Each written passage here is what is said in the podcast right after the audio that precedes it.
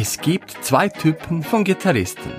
Die, die alles haargenau vom Original nachspielen können und die, die selbst interpretieren bzw. nicht genau nachspielen. Hallo und herzlich willkommen, liebe Gitarrenjunkies. Das ist die 43. Folge der Gitarrenjunkie Show. Vor langer, langer Zeit hat mir mein damaliger Gitarrencoach erklärt, dass es diese zwei Typen von Gitarristen gibt. Das sagte er mir, als ich ihm eine Aufnahme eines nach Gehör gelernten Solos ihm zukommen ließ. Anscheinend hatte ich ziemlich genau das Original getroffen. Er selbst sei nicht imstande, so genau das Original nachzuspielen. Bei ihm klinge alles immer nur ungefähr wie das Original. Und er schickte noch nach, eines sei nicht besser als das andere nur eben anders. Danach war ich wie zwiegespalten.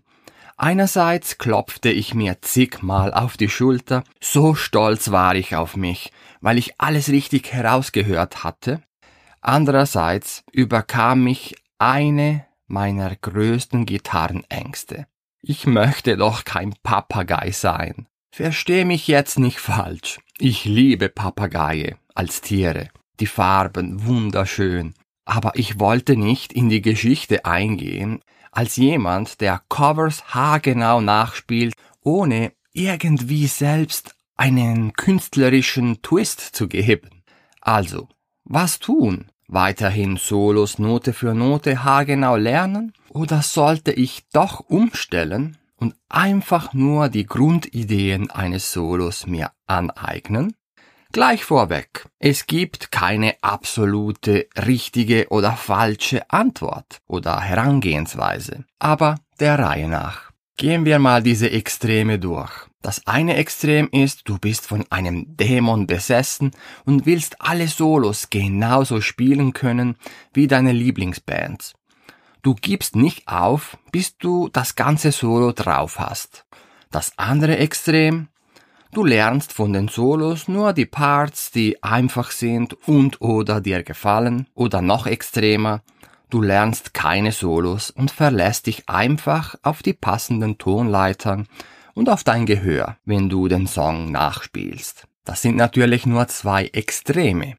Es hängt alles sehr stark auch von deinen Zielen auf der Gitarre ab. Wenn du ein reiner Malen nach Zahlenspieler sein möchtest, dann wirst du kaum um die Papagei-Methode herumkommen. Dann spielst du vielleicht in einer Coverband, die die Songs und Solos so originalgetreu wie möglich dem Publikum vorspielt.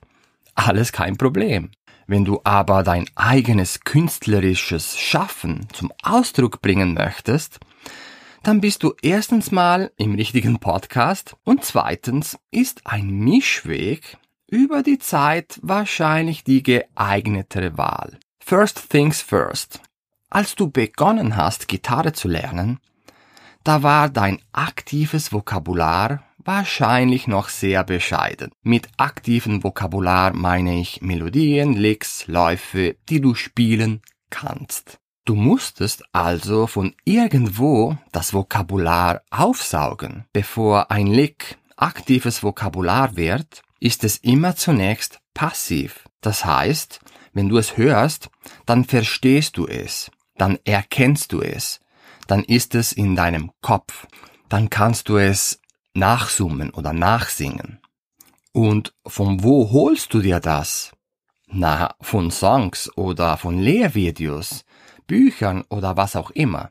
Also, auch wenn du noch am Anfang stehst, ist es meiner Meinung nach wichtig, dass du Solos Note für Note lernst und übst. Und wenn du es sogar noch zunächst nach Gehör versuchst, umso besser.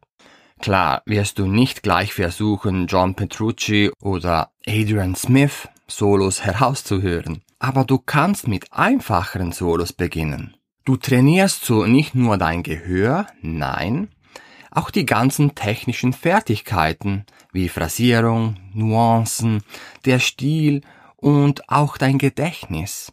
So werden am Schluss all die Phrasen und Licks, die du im Solo findest, zu deinem aktiven Vokabular. Du kannst diese spielen. Und je mehr du das machst, desto größer wird dein Wortschatz.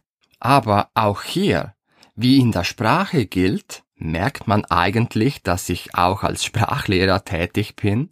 Um zu kommunizieren, brauchst du nicht Hunderttausende von Wörtern.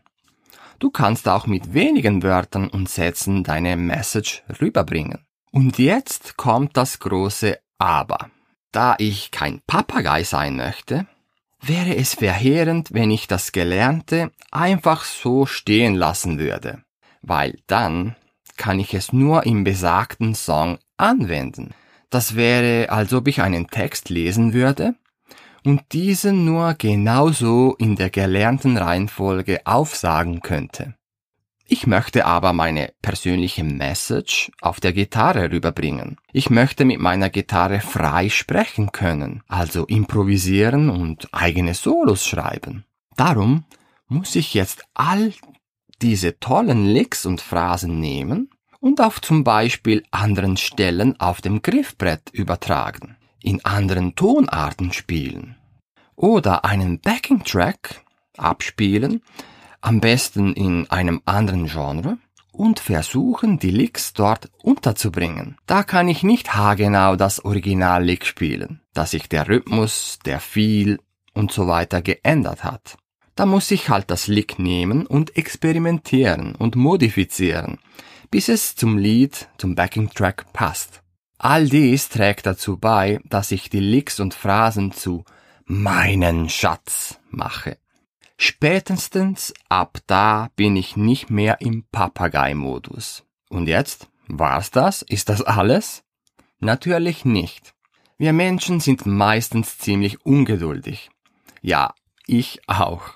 Und möchten uns nicht immer Wochen oder Monate lang mit demselben Solo herumschlagen. Du kannst natürlich auch eine verkürzte Variante wählen.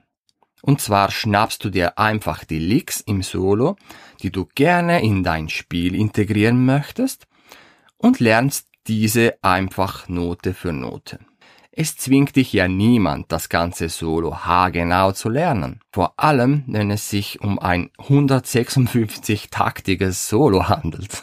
Und das ist die perfekte Überleitung zum zweiten Ansatz. Das Solo in seiner Grundidee beziehungsweise nicht haargenau lernen.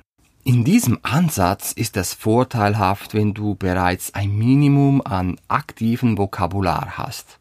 Dann kannst du leichter selbst was rein improvisieren und ungefähr deinem Gehör folgen. Aber es eignet sich auch, um gewisse Passagen, die noch Zeit brauchen, bis du technisch so weit bist, zu vereinfachen oder sogar wegzulassen. Beim Note für Note lernen betreibst du sozusagen Deep Learning. Du kopierst von deinen Lieblingsgitarristen und machst daraus was eigenes. Beim Grundidee lernen versuchst du direkt was eigenes auf der Grundlage von dem, was du hörst, zu erschaffen. Also, du siehst, das eine schließt das andere nicht aus. Die Mischung macht's. Beide Wege können zu neuem aktiven Wortschatz führen. Ich wende momentan beide Ansätze an beim Üben. Und dasselbe mache ich, wenn ich einen Song nachspiele, der ein Solo beinhaltet. Ich spiele das Solo nie eins zu eins originalgetreu nach, sondern wende eine Mischform an. Ich denke, beide Wege ergänzen sich sehr gut. Und natürlich ist es möglich, dass du eher zu einer der beiden Persönlichkeiten tendierst wie mein Gitarrenlehrer mir sagte. Zum Schluss noch eine Frage. Was machen eigentlich die Profis? Spielen die Bands an ihren Konzerten die Solos immer Note für Note wie auf der Platte nach? Ja und nein. Es kommt drauf an.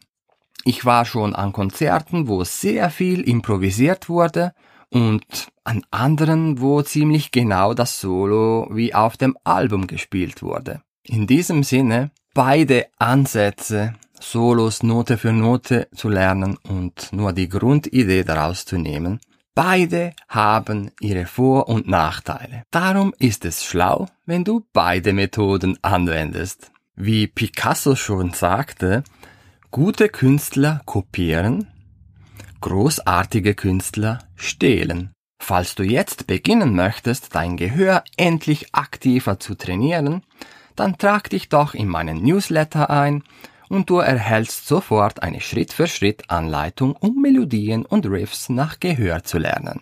Du findest alles auf meiner Webseite gitarrenjunkie.com. So, das war's für heute.